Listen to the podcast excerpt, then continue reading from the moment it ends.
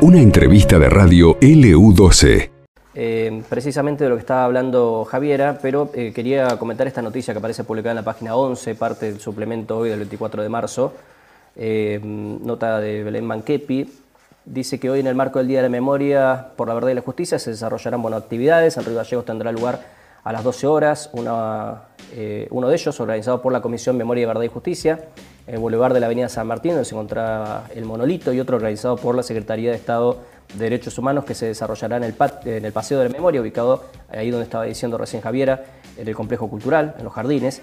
Tras el acto en la Avenida San Martín se llevará a cabo la obra de teatro No se olviden de nosotros y habrá un recital de las bandas antihéroes sin fronteras, crucificados y no pasarán, en tanto que en el que se realizará en el paseo se inaugurará un mural, descubrirán un pilar en recuerdo de los desaparecidos y desaparecidas de Santa Cruz, una apuesta artística y la presentación de la versión digital del catálogo del Archivo Provincial de la Memoria Santa Cruz, Huelgas Patagónicas, Malvinas, Dictadura. Además, previamente en el Salón Blanco se va a realizar la apertura de la primera sesión de la Comisión de la Memoria, en la que se presentará el juicio de lesa humanidad en el que se investiga el delito de desaparición forzada de Héctor Manuel Irastorza, cometido durante la última dictadura cívico-militar. En este proceso, el Poder Judicial de la Nación hizo lugar al pedido del gobierno de Alicia Kirchner para que la provincia de Santa Cruz se constituyera como querellante, algo que la opinión austral lo mencionó, ya lo publicó hace tiempo atrás. Cabe recordar además que la muestra Memorias de Genocidios en la Patagonia, Huelgas del 2021 y la dictadura de 1976, organizada por la Comisión Memoria, Verdad y Justicia, continúa en exposición en el Salón Auditorio del campus de la UMPA eh, hasta el 31 de marzo, UMPA WARG en este caso. Y además sobre el tema de la lista de desaparecidos, que hasta el momento asciende a 13 la nómina en la provincia de Santa Cruz.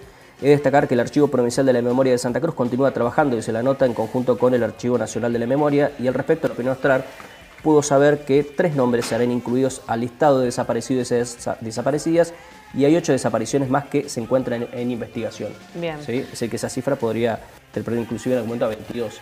Bien, bien. Eh, Para mm, hablar de de este día de, memoria, verdad y justicia. Estamos ya en, comunicación telefónica con Carlos Pisoni, referente de Hijos Capital, eh, pero vamos a, presentarlo como corresponde. Dale.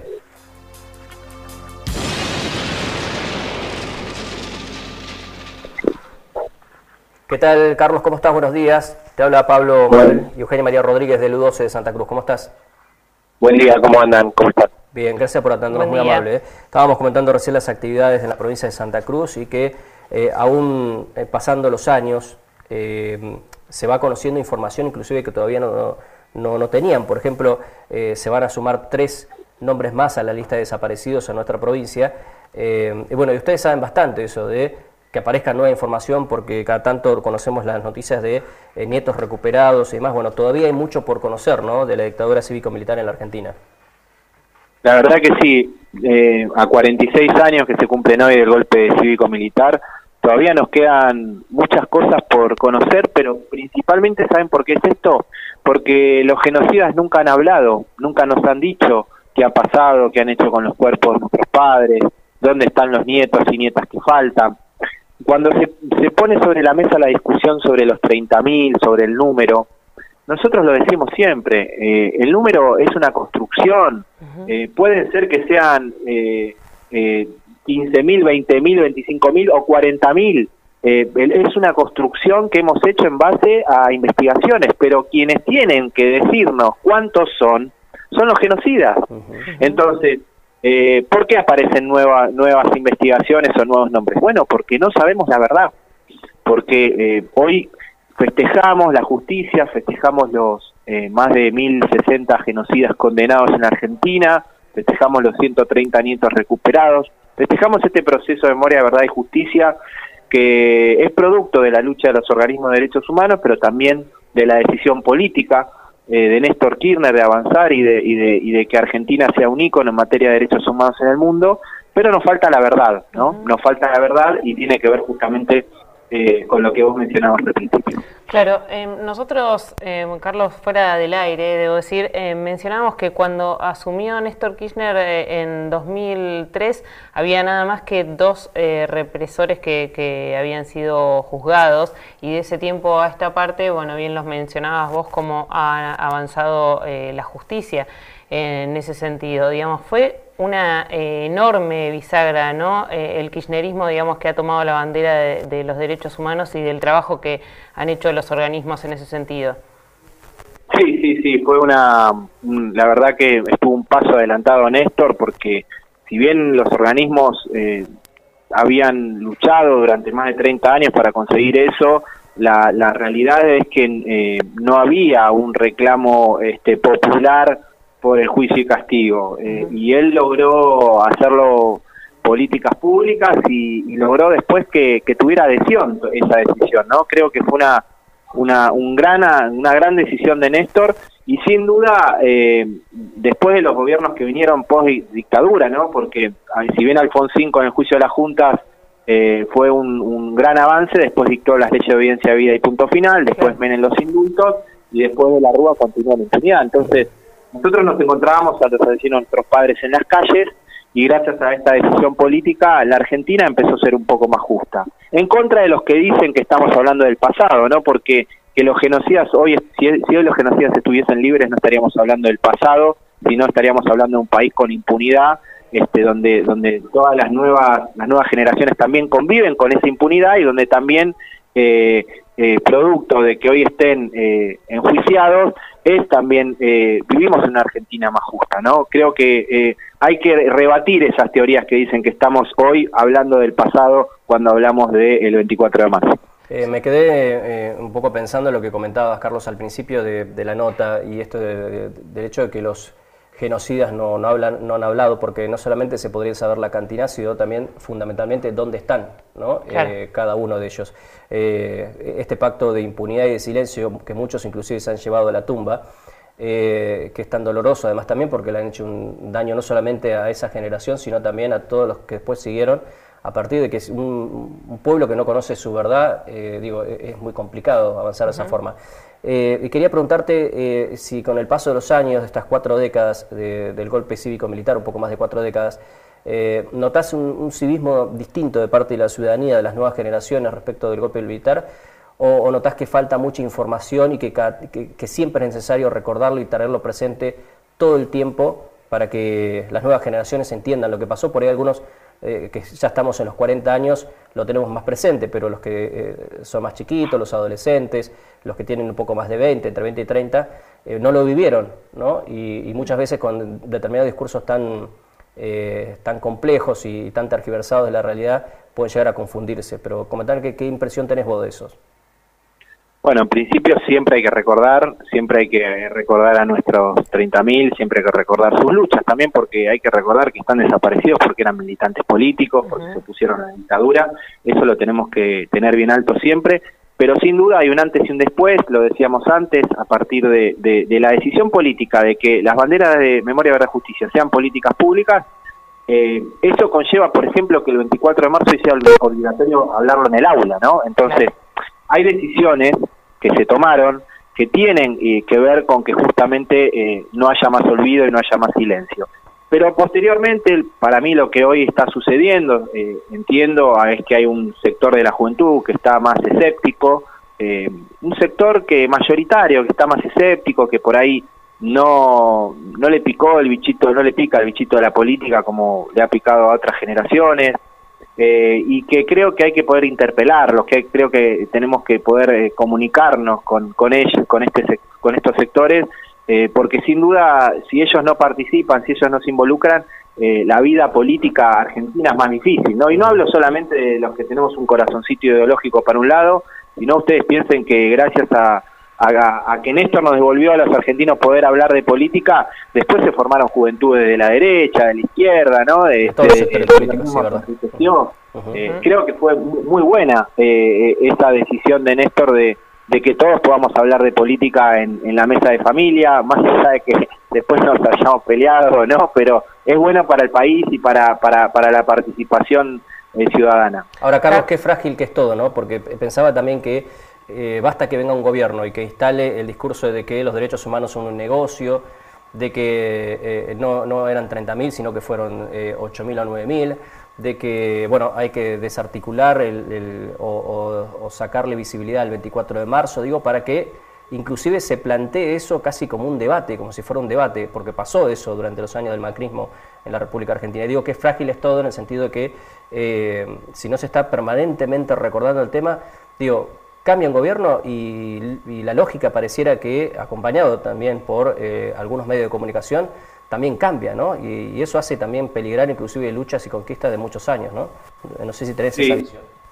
Sí, sí, de acuerdo completamente. Creo que eh, es producto de, de, una democracia frágil que, que, todavía tenemos en nuestro país. Si bien el año que viene se cumplen 40 años de vida democrática ininterrumpida, es un récord democrático porque Argentina estuvo asignada por los golpes de Estado, todavía sigue siendo una democracia débil, no es una democracia plena eh, por un montón de cuestiones.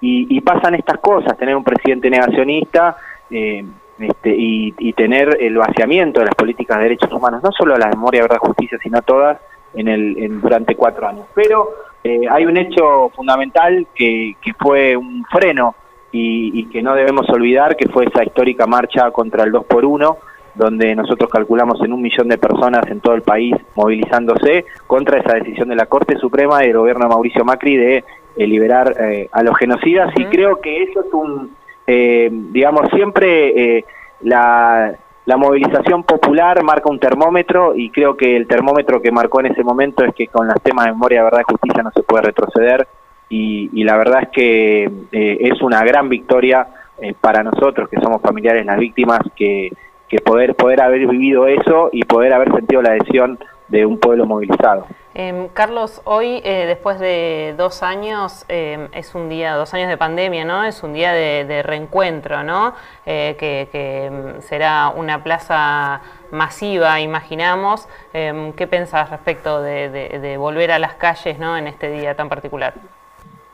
Bueno, la verdad que alegría, ¿no? Porque volver a las calles, nosotros tuvimos dos años sin poder marchar, eh, creo que muchas de nuestras madres, nuestras abuelas están muy contentas de volver a la plaza, de poder este, poner el cuerpo donde siempre lo pusimos, que es en las calles, ¿no? Creo que, que esa es la alegría y la alegría de poder haber resignificado un 24 de marzo, un día triste, un día este, donde nos abrazamos y lloramos, a, poder resignificarlo con festejos, con alegrías, con victorias que hemos obtenido todos estos años. Pero sin duda, también la plaza nos va a encontrar con reclamos, con exigencias, hay un montón de, deudas que todavía están sin cumplir, tenemos, como decíamos anteriormente, eh, queremos saber dónde están los cuerpos de nuestros padres, queremos saber dónde están los nietos desaparecidos, queremos que los jueces terminen con las prisiones domiciliarias a los genocidas, 8 de cada 10 genocidas están en sus casas, no es lo que nosotros queremos, y también las deudas en derechos humanos en materia general, porque no podemos vivir en una democracia con violencia institucional, no podemos seguir conviviendo con, con policías que disparan antes de, que una persona se, sepa si es culpable e inocente. No podemos convivir con eh, la mitad de la población eh, bajo los niveles de la pobreza. No, no, no podemos eh, concebir que, que haya 50% de la población que la esté pasando mal. Y como militantes tenemos esta gran tarea de volver a reconstruir la Argentina, tenemos esta gran tarea de de también de, convencer al, otro, a la otra, de que no podemos volver tampoco al neoliberalismo, que es lo que nos destruyó durante cuatro años, a nosotros, a las generaciones que vienen. Pero eh, esta plaza va, va, a tener todas esas voces y, y, aparte con nuestras madres y nuestras abuelas que lamentablemente eh, nos quedan cada vez menos y, y aparte eh, que lamentablemente muchas... Este, van a ser, son sus últimos 24 de marzo, ¿no? Así que es un momento para abrazarlas, para estar con ellas, para acompañarlas y para agradecerles que siempre fueron un faro en este camino de lucha, no solamente para, para nosotros, los hijos, sino también para gran parte de la sociedad argentina.